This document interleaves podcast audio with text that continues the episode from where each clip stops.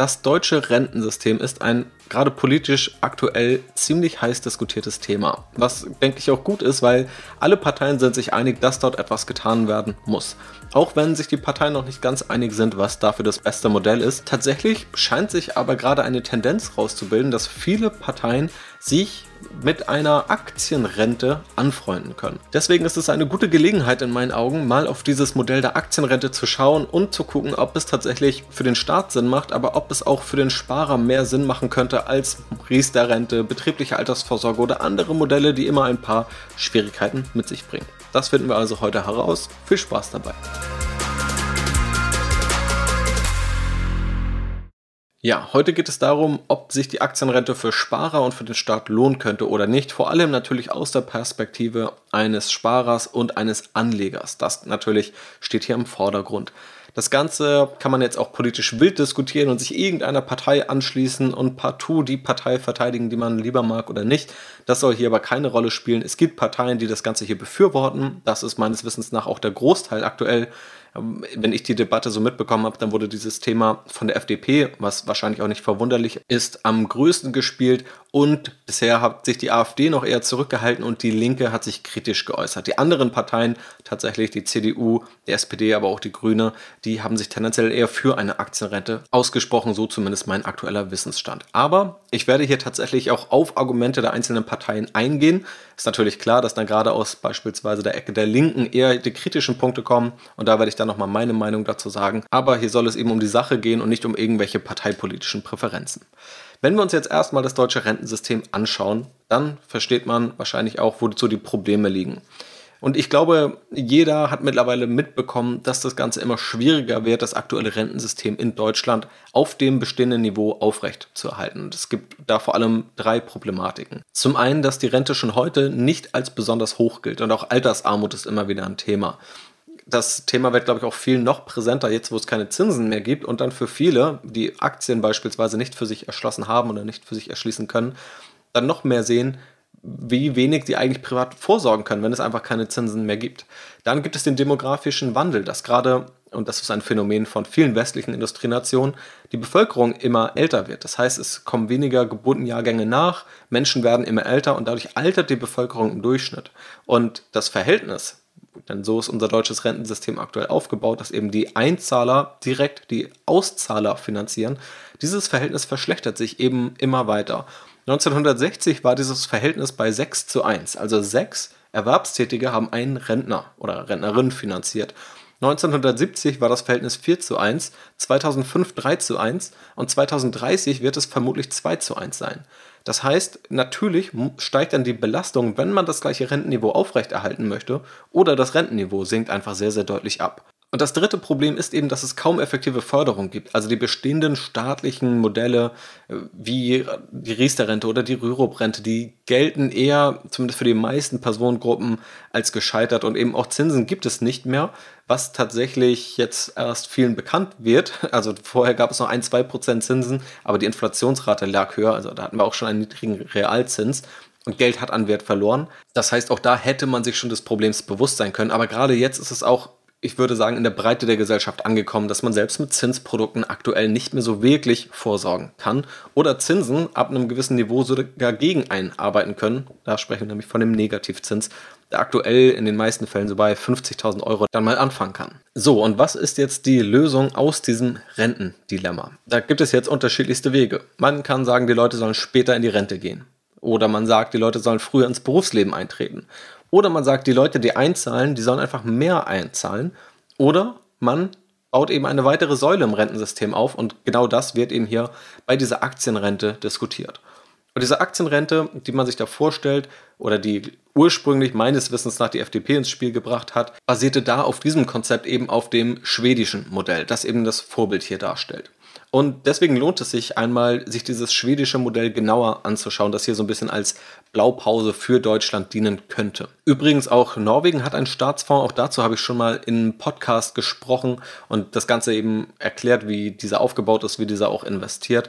Der ist noch etwas anders vom Hintergrund, da dort vor allem Öleinnahmen reinvestiert werden, was sicherlich Sinn macht, wenn man als Norwegen oder als norwegischer Staat ja, Einnahmen aus einem nicht erneuerbaren Rohstoff erzielt. Aber hier geht es eben nochmal speziell um dieses Rentensystem und da ist das schwedische Modell eben ja, das große Vorbild. Wie funktioniert jetzt dieses schwedische Modell?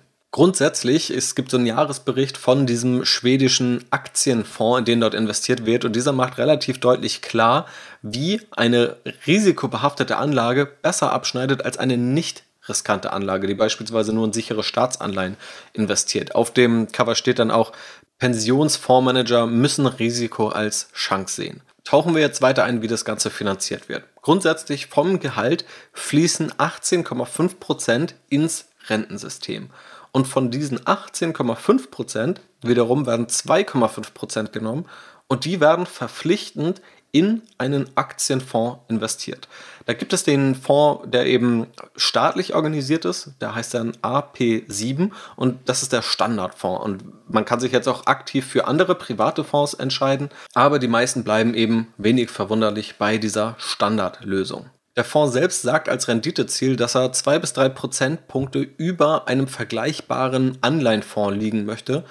Und das Ganze hat er über die letzten 20 Jahre deutlich übertroffen. Da lag die absolute Rendite bei 10,1 Prozent pro Jahr, eben von 2000 bis 2020. Also tatsächlich auch eine ziemlich starke Rendite. Natürlich sind die Aktienmärkte auch relativ gut gelaufen, aber da stecken auch Ereignisse wie die Finanzkrise 2008 drin oder auch noch die Anfangszüge der Dotcom-Blase, wo eben Internetunternehmen ziemlich sportlich bewertet waren und dann auch gecrashed sind. Auch im Vergleich zu den anderen Fonds, die in dieser Auswahlmöglichkeit bestanden, hat dieser Fonds tatsächlich ziemlich gut abgeschnitten. Ein Grund dafür werden sicherlich auch die Kosten sein. Der Fonds hat nur jährliche Kosten von 0,075 Prozent, also wirklich enorm günstig und so günstig kriegt man es quasi kaum auf dem privaten Markt. Die privaten Fonds liegen da eher bei 0,3 bis 0,4 Prozent, hier die man dann eben zur Auswahl hat. Also eben eine ja, tatsächlich sehr gute Performance, muss man sagen. Dabei wird in diesem Fonds ziemlich global gestreut investiert in mittlerweile mehr als 3000 Unternehmen. Der Fonds ist natürlich auch entsprechend groß, das heißt, er muss auch breit streuen und der Großteil, etwas über 50 Prozent, fließt dabei auch in die USA. Also ähnliches Bild, wie man es auch bei vielen anderen großen Indexfonds wie dem MSCI World oder dem MSCI ACWI beispielsweise sieht. Was außerdem ein Mechanismus ist, ist, dass man erstmal voll investiert ist in Aktien, bis man 55 ist, 100% in Aktien. Und dann wird sukzessive der Aktienanteil, also die Aktienquote reduziert zugunsten dieses Anleihenanteils, sodass also die Schwankungen rausgenommen werden und es auch viel planbarer wird am Ende, mit welchem Betrag man dann letztendlich in die Rente geht, weil natürlich Aktienmärkte haben Schwankungen und das wird dadurch so ein bisschen abgefedert, obwohl es natürlich dann, oder trotz dessen, wird es natürlich immer noch Schwankungen geben. Der Fonds setzt sich tatsächlich auch Ziele bei der Nachhaltigkeit und setzt auch Unternehmen, aktuell sind es 84 Stück, auf die sogenannte Blackliste, also Unternehmen, in die quasi nicht investiert werden darf, beispielsweise weil sie irgendwo gegen Menschenrechte verstoßen haben oder gegen irgendwelche Handelsabkommen. Beispielsweise Airbus ist auf dieser Liste drauf, wegen des Involviertseins in die Herstellung von Nuklearwaffen oder beispielsweise auch das Goldminenunternehmen Barrick Gold, das wohl umwelttechnische Normen verletzt hat bei dem Minenvorhaben in Chile und Argentinien. Also das sind so Beispiele, wo tatsächlich auch hier so eine Blacklist gepflegt wird. Boeing ist beispielsweise auch drauf mit dem gleichen Vorwurf, den auch Airbus ertragen muss und tatsächlich auch der US-Teil von T-Mobile, denn hier wurden wohl Arbeitsrechte verletzt und da hat dann die Kommission entschieden, dass so etwas nicht in diesen Fonds gehört. So, nun ist natürlich die spannende Frage, was sind konkrete Vorteile einer solchen staatlichen Aktienrente, die hier als erstmal zumindest eine kleine Säule neben das bestehende Rentensystem gesetzt werden könnte. Zum einen, dass es mehr Rendite als bisher gibt, beziehungsweise aktuell gibt es ja quasi keine Rendite, weil einfach eingezahltes Geld direkt rausgeht und wieder ausgezahlt wird. Es gibt noch andere Institutionen, beispielsweise Versicherungen oder auch andere staatliche Gelder, die angelegt werden und die werden dann oft nur in Staatsanleihen investiert. Also das könnte natürlich auch den Weg ebnen, überhaupt mal irgendwo in die Richtung von Aktien zu denken. In anderen Ländern gibt es beispielsweise auch staatliche Gelder, die zu einem kleinen Prozentsatz in Risikokapital, also in Startups investiert werden. Auch Davon ist man in Deutschland noch relativ weit weg, aber das könnte natürlich der Startschuss sein und dann überhaupt mal mehr Rendite bringen als andere Anlageklassen. Eben diese Erwartungshaltung, 2 bis 3 Prozent mehr zu erzielen als mit herkömmlichen, sicheren Anlagevarianten, das ist ja definitiv realistisch und lässt sich tatsächlich ziemlich gut über die Jahrzehnte auf unterschiedlichsten Aktienmärkten der Welt nachverfolgen. Und diese Rendite, wenn man sozusagen nicht alles, was reinkommt, direkt rauszahlt, könnte ja eben auch eine höhere Rente insgesamt bedeuten. Also einfach Rendite nutzen, um eine höhere Rente zu ermöglichen. Zweitens, es wäre einfach eine Ergänzung, also in dem Sinne eine Diversifikation beim Rentenkonzept. Also man würde eine weitere, erstmal kleine Säule daneben stellen, um zumindest einige der negativen Effekte des bisherigen Rentensystems abfedern zu können. Und man würde nicht sagen, man zahlt nur für jetzige Auszahler, für jetzige Rentner ein, sondern man zahlt eben auch einen kleinen Teil für sich selbst ein und federt eben ja die erwähnten Nachteile so ein bisschen ab, vor allem eben diesen demografischen Wandel, der aller Voraussicht nach auf uns zukommen wird. Drittens, und das ist ein ziemlich spannender Vorteil, denn das sind die Kosten. Wenn man sich andere staatliche Produkte mal anguckt, dann werben die oft damit, dass man Steuern spart, aber dann hat man irgendwelche Versicherer mit drin oder irgendwelche komplexen Konstruktionen, die das Ganze unattraktiv machen. Hier sieht man aber im schwedischen Beispiel, dass hier ein Fonds enorm günstig ist mit 0,075 Prozent und selbst vergleichbare günstige ETFs liegen bei 0,2 oder 0,3 Prozent pro Jahr. Das heißt, dieser Fonds hat Vorteile, nämlich eine enorme Größe, dadurch werden die Kosten anteilsmäßig etwas geringer und er spart sich ja auch komplett die Vertriebskosten, weil einfach ja, da gibt es ja kein Vertriebssystem, das diesen Fonds irgendwo verkaufen muss oder Leuten andrehen muss oder irgendwelche tollen Marketingmaterialien erstellen muss, sondern dieser Fonds wird einfach standardmäßig verkauft. Also das sind auch einfach Kosten, die hier gespart werden können. Und es gibt niemanden, der damit einen Gewinn erzielen muss. Also der Staat macht dann keinen Gewinn durch die Fondskosten, sondern die Kosten sollen sich einfach nur selber tragen, dass die entsprechenden Mitarbeiter davon bezahlt werden können und die Systeme, um das Ganze am Laufen zu halten. Und Dadurch hat man eben am Ende höchstwahrscheinlich, oder hat man es hier im schwedischen Vorbild, eine relativ geringe Kostenquote und geringe Kosten sind erstmal natürlich positiv für Anleger. Der vierte Vorteil, den ich sehe, ist der lange Anlagehorizont. Denn bei der Rente per se, wenn man mal annimmt, jemand zahlt mit 20 Jahren, mit 25 Jahren, mit 30 Jahren, wann auch immer in die Rente ein, in das Rentensystem ein, und frühestens fängt man an mit 55 Geld umzuschichten, dann haben wir Minimum 25 Jahre, in der Regel deutlich mehr, die wirklich in die Rente eingezahlt wird und die auch voll in Aktien investiert werden kann. Wenn man sich die Aktienmärkte so anschaut, dann sind die allermeisten Aktieninvestments, wenn man nur 5 Jahre oder 10 Jahre oder allerspätestens mal 15 Jahre im Worst Case wartet, positiv. Das sind dann die historischen Daten bei weltweit gestreuten Aktieninvestments in breite Aktienmärkte. Also auch das, was hier sozusagen in dem schwedischen Modell gemacht wird. Das heißt also, man liegt hier deutlich über dem Zeitraum, ab dem man schon sagen würde, da kann man guten Gewissens in Aktien investieren. Es hat also einen eingebauten langfristigen Anlagehorizont, der auf jeden Fall bei der Geldanlage hilft. Dann fünfter Vorteil, das Ganze hat eine staatliche Förderung ohne aber Spekulation zu fördern. Es gibt ja auch immer mal wieder andere Forderungen, um irgendwie private Altersvorsorge in Aktien zu fördern. Beispielsweise den Sparerpauschbetrag hochzusetzen, weil man dann sagt 801 Euro pro Jahr. Das reicht nicht unbedingt, wenn man damit nur privat vorsorgen möchte.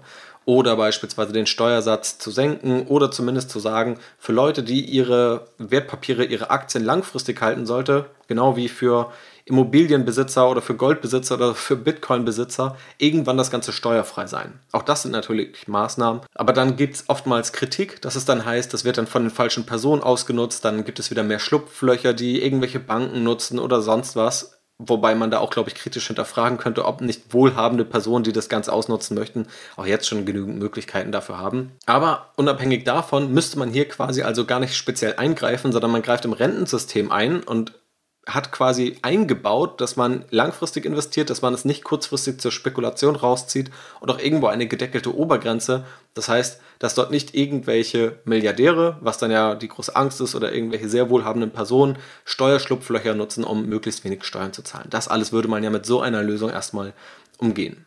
Sechster Vorteil, man würde die Bevölkerung an der Wirtschaft beteiligen und könnte so womöglich auch ein positiveres Klima gegenüber der Wirtschaft erzeugen, weil es ja oftmals dann irgendwie kritisch gesehen wird, dass Unternehmen Gewinne machen oder wenn Unternehmen hohe Gewinne machen und das Gewinne dann in die anonyme Masse der Aktionäre fließt. Und so würde eben die breite Bevölkerung an Aktienunternehmen partizipieren und kann sich darüber freuen, wenn es Gewinne gibt und wenn es auch der Wirtschaft gut geht. Also einfach mehr Partizipation an der Wirtschaft durch die Breite der Bevölkerung. Und der siebte Vorteil, den ich sehe, ist eine Diversifikation des Renteneinkommens. Also wenn man sich die Renteneinkommen heute anschaut, dann hängen diese ja zentral davon ab, wie viel die Einzahler in Deutschland aktuell leisten und natürlich auch vom Arbeitseinkommen in Deutschland. Man muss sagen, auch aktuell wird das Ganze querfinanziert, das heißt auch Steuereinnahmen werden fürs Rentensystem genutzt, was jetzt auch nicht im Sinne des Systems ist, aber ja, was eben gerade hinsichtlich des demografischen Wandels irgendwo notwendig ist. Aber nichtsdestotrotz hängt das immer an den Einnahmen, die in Deutschland, sei es Einnahmen, die dem Staat oder der Bevölkerung zur Verfügung stehen. Und in der Regel entwickelt sich das relativ ähnlich.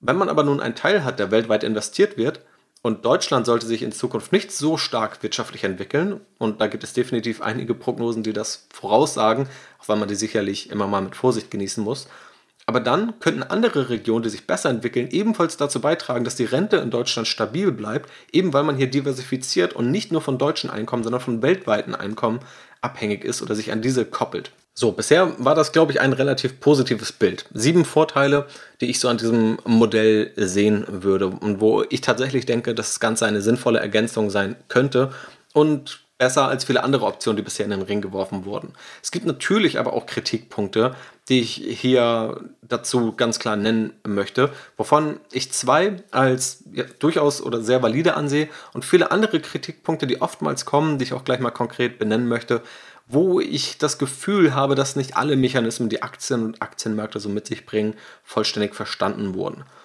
Der erste Kritikpunkt ist, dass die Rente dann natürlich stärker schwankt. Und das ist definitiv der Fall. Aktien bringen zwar Rendite, aber Aktienmärkte bringen diese Rendite auch deshalb, weil sie Risiko haben, weil sie schwanken. Das Positive ist, wenn wir diesen langfristigen Anlagehorizont haben, dann haben wir in der Regel eine positive Rendite und über langfristige Anlagehorizonte fast immer eine bessere Rendite, als würde man auf sichere Anlageformen setzen, als würde man auf das Tagesgeldkonto, das Festgeldkonto oder auf die sicheren deutschen Staatsanleihen setzen.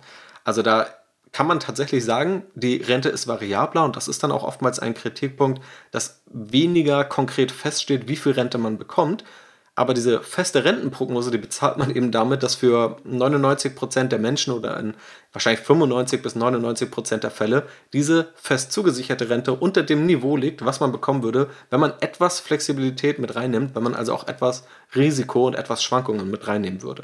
Dann weiß man es zwar nicht genau, landet in den allermeisten Fällen aber bei einem höheren Wert. Und der zweite Kritikpunkt ist die Wahl des richtigen Anlagekonstrukts. Es gab ja schon oftmals dann so Versuche, gut gemeinte Versuche, die private Altersvorsorge zu fördern, die dann aber auch schiefgegangen sind. Einige habe ich ja schon genannt. Und auch hier stellen sich natürlich ziemlich elementare Fragen. Wie aktiv wählt der Fonds nun Aktien aus? Oder wird tatsächlich die breite Welt abgebildet? Gibt es irgendwann politische Motive, bestimmte Länder auszusparen? Oder sagt man, nein, die erfolgreiche Anlage steht im Vordergrund? Wie gestaltet man diese Blacklist beispielsweise oder investiert man einfach in alle Unternehmen? Wer legt dann auch fest, welche Unternehmen gut sind und welche Unternehmen schlecht sind und könnte das irgendwie zu politischen Spannungen führen? Auch ob die Aktienrente der Standard ist, also ob jeder dort einzahlt oder ob es eine Wahlmöglichkeit ist. Auch das hat ziemlich starke Implikationen, ob man das Ganze nutzt oder nicht. Beispielsweise bei der Organspende ist das immer mal wieder Thema, ob man eigentlich standardmäßig Organspender ist und sich aktiv austrägt oder ob man es standardmäßig nicht ist und sich aktiv eintragen muss. Obwohl beides quasi möglich ist, hat, haben beide Varianten ziemlich unterschiedliche Zustimmungsraten. Hier bei dieser Ausgestaltung, auch ob das jetzt Standard ist oder nicht, spielt natürlich auch eine Rolle, wie sehr eine Bevölkerung Aktien vertraut. Und in Deutschland ist man eher skeptisch gegenüber Aktien. Ich habe dazu auch ein Interview mit dem Fondsmanager hinter diesem AP7 in Schweden gelesen, das vor kurzem in der Zeit war. Und er hat auch gesagt, dass in Schweden es deutlich normaler ist, in Aktien zu investieren, deutlich akzeptierter, in den USA ja beispielsweise auch. Und dass man in Deutschland eher sicheren und fest verzinslichen Wertpapieren vertraut. Das heißt, auch irgendwo muss dann natürlich Überzeugungsarbeit notwendig sein, damit auch das in meinen Augen gerechtfertigte Vertrauen in so ein System irgendwo besteht. Aber natürlich sind das irgendwo Hürden und all diese Fragen können auch irgendwo Angriffsfläche bieten die man ja, gewissenhaft und möglichst gut dann irgendwie gestalten muss. Wo es natürlich aber immer das Risiko gibt, dass dort irgendwo womöglich suboptimal entschieden wird. So, und jetzt gibt es auch ein paar weitere Kritikpunkte. Und da habe ich natürlich mal geguckt, was sagen denn die Parteien, die dagegen sind, vor allem eben die Linke, warum diese Aktienrente keine gute Idee ist aus ihren Augen. Und das ist ja auch völlig legitim, diese dann zu kritisieren. Und da gibt es einen Artikel auf der Webseite linksfraktion.de, mit dem Titel Gute Renten sind machbar und ist vom 7. Juli 2021, also auch ziemlich aktuell. Und da will ich mal so die wesentlichen Kritikpunkte aufgreifen und zumindest aus meiner persönlichen Perspektive einordnen. Zum einen heißt es dort mit Bezug auf die Unwägbarkeiten der Finanzmärkte, wer letzteres als Lösung propagiert, hat aus der Finanzkrise von 2008 bis heute nichts gelernt. Unmengen Finanzkapital wurden entwertet, darunter viele Anlageformen, über deren Rendite eigentlich Alterseinkommen finanziert werden sollten. Hingegen sind die Beiträge zur gesetzlichen Rentenversicherung gesamtwirtschaftlich nie unwirksam oder gar weg. Auch wenn diese Erkenntnis den ZDF-Enkelmann Klaus Kleber noch nicht erreicht hat, dem ich trotzdem einen schönen Ruhestand wünsche. Vielmehr fließen die Beiträge umgehend als Einkommen der derzeitigen Rentnerinnen und Rentnern in den Wirtschaftskreislauf zurück. Zitat Ende. Also das Kontraargument ist hier, es gibt Unwägbarkeiten an den Finanzmärkten, die Rente ist nie komplett weg. Bei Aktien ja, wird es nicht konkret gesagt, aber wird suggeriert, dass diese komplett weg sein könnten. Hier muss man eben klar sagen, bei diesen langfristigen Anlagehorizonten, also in Deutschland im DAX sind es beispielsweise 13 Jahre, selbst wenn man im Worst Case investiert hätte in den letzten 50 bis 60 Jahren in den DAX, hätte man nur 13 Jahre halten müssen und wäre wieder im Gewinn gewesen. Und 13 Jahre sind im Vergleich dazu, worüber wir hier sprechen, an langfristigem Anlagehorizont eben ziemlich lang. Und dann reden wir über einen Gewinn. Wir reden dann nicht darüber, dass man dann nur 50% verloren hätte, sondern ab dann hätte man einen Gewinn gemacht. Und mit dieser weltweit gestreuten Anlageform lassen sich diese Risiken eben noch deutlich reduzieren. Und dass die ganze Weltwirtschaft pleite geht, das ist tatsächlich ziemlich unwahrscheinlich. Und man sieht ja auch an dem Schweden-Beispiel, wo ja auch die Finanzmarktkrise 2008 drinsteckt, sodass die Rendite trotzdem enorm stark war mit 10% Rendite pro Jahr. Und das ist ja irgendwo immer so ein, ja, so ein komisches Paradoxon, was ich dann beobachte, dass aus, auf der einen Seite heißt, das Ganze ist total risikoreich, das Geld kann jederzeit weg sein. Auf der anderen Seite sagt man, dass Aktionäre Rendite machen und kontinuierlich Rendite machen. Und ja, tatsächlich stimmt auch eher letzteres, aber dann sollte ja eher das Vorgehen sein, dass möglichst viele daran beteiligt sind und nicht, dass man alle anderen davon abhält und ihnen das ausredet mit diesem Risikoargument wenn dieses Risiko doch, wenn man es klug eingeht, wenn man es richtig und bewusst eingeht, tatsächlich der Weg zu eben dieser Rendite sein kann. Generell, und das ist meine persönliche Meinung, finde ich auch diese Trennung oftmals viel zu starr, dass man sagt, Aktien sind riskant, aber wenn man über Unternehmensanleihen spricht oder über Staatsanleihen, dann werden diese immer als absolut sicher hingestellt. Also diese ganz starre Trennung. Dabei werden beispielsweise Unternehmensanleihen von den gleichen Unternehmen bezahlt, von denen man auch Aktien kaufen kann. Und wenn ein Unternehmen pleite geht, dann geht es das bei der Unternehmensanleihe, aber auch bei der Aktie. Und Staatsanleihen werden natürlich jetzt von Staaten herausgegeben und Staaten haben in der Theorie eine bessere Bonität als die entsprechenden Unternehmen, weil ja Staaten auf alle Unternehmen letztendlich zugreifen können, zumindest von der Theorie. Aber die Staatseinnahmen, die kommen ja auch zentral von Unternehmen oder kommen von einer Arbeitsleistung, kommen vom Konsum über Mehrwertsteuern. Aber nimmt man Unternehmen aus der Gleichung raus, dann hat der Staat auch keine Einnahmen. Also auch Staatsanleihen werden von Unternehmen indirekt bezahlt. Und Unternehmen werden natürlich von Menschen betrieben und auch von Menschen bezahlt. Das Ganze ist ja ein Kreislauf, ist enorm stark miteinander vernetzt und dann auf einmal zu sagen, Aktien sind total riskant und über Anleihen da äh, wird nie diskutiert und die werden als total sicher hingestellt, das ist ja auch nicht der Fall. Auch Staatsanleihen können pleite gehen, Unternehmensanleihen und Aktien. Es geht immer um die Abwägung, wann gehen sie dann nicht pleite, wie kann man dieses Risiko eliminieren oder was ist dann die Entschädigung oder in welchen Fällen kann man dieses Risiko auch guten Gewissens eingehen. Dann gibt es noch einen Kritikpunkt, dass nachhaltig investiert wird, aber das auch nicht der richtige Weg sein soll. Hier heißt es dann, schmackhaft gemacht wird der Fonds noch dadurch, dass er langfristig und nachhaltig investieren soll. Aber diese grüne Rechnung kann aus mehreren Gründen nicht aufgehen. Darauf hat bereits die IG Metall hingewiesen. Investitionen in besonders soziale und ökologische Unternehmen sind auch besonders riskant, denn solange höhere Sozial- und Umweltstandards nicht gesetzlich verbindlich sind, können sie für Unternehmen zum Wettbewerbsnachteil werden. Es ist naiv anzunehmen, dass Unternehmen einerseits diese Ansprüche erfüllen und zugleich hohe Renditen abwerfen können. Gut, ich habe selbst im Podcast schon über nachhaltiges Investieren gesprochen, sozusagen die Vor- und die Nachteile, aber eben auch, was gerade so die Kritikpunkte daran sind, von denen es definitiv einige gibt. Aber dieser Kritikpunkt, dass damit keine Rendite zu erzielen sei, der ist in meinen Augen faktisch nicht belegt. Ich habe ihn auch hier nicht irgendwo belegt gefunden. Denn ich habe das Ganze auch in der Aktienrebell Academy, da habe ich ein einziges Modul nur zum Thema nachhaltiges Investieren und mir dort fünf wissenschaftliche Studien angeschaut und die Ergebnisse, ob nun Nachhaltigkeitskriterien zu mehr oder weniger Rendite führen. Und tatsächlich ist es relativ ausgeglichen. Einige sagen ja, andere sagen nein. In jedem Fall gibt es keinen starken Ausschlag in die eine oder die andere Richtung. Es gibt aber beispielsweise Erkenntnisse, dass diese Aktienunternehmen, die Nachhaltigkeitskriterien erfüllen oder besonders gut geführt werden, also klassische ESG-Kriterien, dass diese weniger riskant sind. Was ja womöglich auch nachvollziehbar ist, weil sie weniger regulatorischen Risiken beispielsweise ausgesetzt sind. Und wenn man sich Indizes anschaut, beispielsweise den MSCI World, den ganz normalen Index, im Vergleich zum ESG-Index, wo also Nachhaltigkeitskriterien umgesetzt werden, dann hat dieser ESG-Index tatsächlich leicht besser abgeschnitten. Seit 2012 13,5%, der normale MSCI World 13%. Dann gibt es auch andere Kriterien, den MSCI World SRI beispielsweise, Socially Responsible Index. Und auch dieser hat besser abgeschnitten. Seit 2007 etwas über 8% und der normale MSCI World seit 2007 etwas über 7%. Also ich konnte keinen Beleg für diese These finden, dass sich mit Nachhaltigkeitskriterien keine Rendite erwirtschaften lässt. Die Zahlen zeigen tatsächlich eher gerade das Gegenteil. Ein weiterer Kritikpunkt sei, dass es keine Rendite mehr gibt. Dort heißt es wörtlich, zudem besteht auf den Kapitalmärkten kein Mangel an Liquidität, sondern es fehlt eher an hinreichend rentierlichen Anlagen. Wozu braucht es dann noch einen weiteren Fonds? Die IG Metall fasst indes zusammen, welches gesamtwirtschaftliche Grundproblem weiterhin bestehen bleibt. Der Wert einer Altersvorsorge zeigt sich nicht in den Jahren des Ansparens, sondern erst zu dem Zeitpunkt, an dem die Vermögensbestände zwecks Rentenzahlung verwertet werden müssen. Ob dann, wenn die vielen Alten nicht mehr arbeiten, die wenigen Jungen in der Lage sind, die auf den Markt geworfenen Aktienbestände aufzukaufen und dies zu einem Preis, der zur Finanzierung auskömmlicher Renten notwendig wäre, ist stark in Frage zu stellen. Und hier muss ich sagen, dass ich diesen Kritikpunkt nicht wirklich nachvollziehen kann. Also es gibt auf der einen Seite keine rentierlichen Anlagen mehr.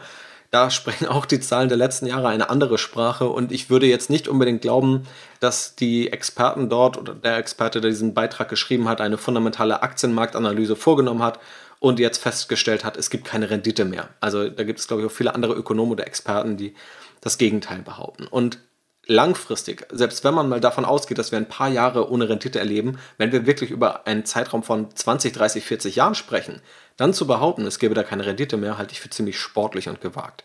Und dieses andere Argument, die Wertpapiere können nicht aufgekauft werden, wenn die vielen Alten in Rente gehen. Also erstmal sagt man ja ganz klar, dass es dieses Problem des demografischen Wandels gibt. Aber nehmen wir mal an, und diese Spanne geht ja nicht immens auseinander. Es wird ja minimal mehr Alte als Junge geben und das dann vielleicht jedes Jahr und dadurch kommt eben dieser negative Effekt zustande. Aber dann sagen wir mal, diese Differenz beträgt 2%. Es gehen 2% mehr Menschen in Rente, als Menschen ins Arbeitsleben eintreten. So, dann reden wir hier wirklich von 2% der Einzahler. Und ich glaube, das ist schon relativ pessimistisch gerechnet. Dann gibt es ja eine schrittweise Umschichtung von Anleihen in Aktien. Das heißt, diese 2% steigen ja nicht von 0 auf 100 um, sondern das Ganze passiert schrittweise. Und wenn wir trotzdem mal sagen, dass es bei diesen 2% bleiben sollte, dann reden wir hier über ein global investiertes Vermögen, also die globalen Aktienmärkte. Und diese sind riesig, diese sind billionenschwer. Und tatsächlich, ob da nun das deutsche Rentensystem, das dann vielleicht 2% der Renteneinzahlung dort investiert in den globalen Aktienmarkt, wenn davon dann nochmal 2% rausgezogen werden, dann wird man das ehrlicherweise auf den globalen Aktienmärkten nicht merken. Und selbst wenn das der Fall wäre, wenn man mal sagt, die Aktienmärkte verzerren sich dadurch, also die Aktienmärkte fallen dann mal um, ja gut, 2%, das ist eine Tagesschwankung, aber nehmen wir an, die Sorge von der Linken oder von der IG Metall hier ist, dass die Aktienmärkte um 10% fallen, wenn die Fundamentalkennzahlen die gleichen bleiben. Dann gibt es ja andere Investoren und andere Gelder, die sich dann diese Aktien kaufen werden, weil einfach alles 10% günstiger geworden ist. Märkte sind ja nicht statisch, sondern dynamisch. Also es gibt automatisch dann Leute, die dann eher kaufen, die dann eher zugreifen. Wobei eben selbst diese 10% in meinen Augen absolut utopisch sind. Das heißt, woher auch diese These kommt, dass es stark in Frage zu stellen ist, dass die vielen Wertpapiere, die auf den Markt geworfen werden, nicht gekauft werden können, ähm, das, das, ist für mich noch offen. Also ich äh, kann da die, der Logik nicht ganz folgen an mehreren Punkten. Das heißt aber natürlich nicht, dass es keine Kritikpunkte gäbe. Auch ich habe immer noch eine gewisse Grundskepsis bezüglich dieses Systems, ob es wirklich gut umgesetzt wird, ob es angenommen wird, ob es vor allem auch gut und verständlich kommuniziert wird. Und natürlich kann man da auch immer vorsichtig sein und es ist ja auch total gut und richtig, dass es kritisiert wird. Ich sehe hier tatsächlich aber die Vorteile überwiegen. Es ist natürlich aber auch völlig okay, wenn man selber da noch ein paar Kritikpunkte sieht oder ja, womöglich einfach andere Präferenzen hat oder Vorstellungen, wie man das deutsche Rentensystem umgestalten sollte. Ich bin da kein Politiker, ich habe wahrscheinlich auch nicht die Patentlösung, aber zumindest das Konzept einer Aktienrente nach diesem schwedischen Vorbild erscheint mir tatsächlich aus aktueller Sicht, sowohl aus Sicht des Staates als auch aus der Sicht des Sparers, als durchaus ein Konzept, das für mich erfolgsversprechender klingt als andere Modelle, die wir aktuell auf staatlicher Seite haben, um private Altersvorsorge zu fördern. Lass mich natürlich gerne wissen, wie du das siehst. Wie gesagt, auch andere Meinungen sind hier herzlich willkommen und nehme ich auch gerne mit auf, irgendwie in einem QA oder so, wenn es dazu Rückfragen gibt oder wenn es dazu andere Meinungen gibt.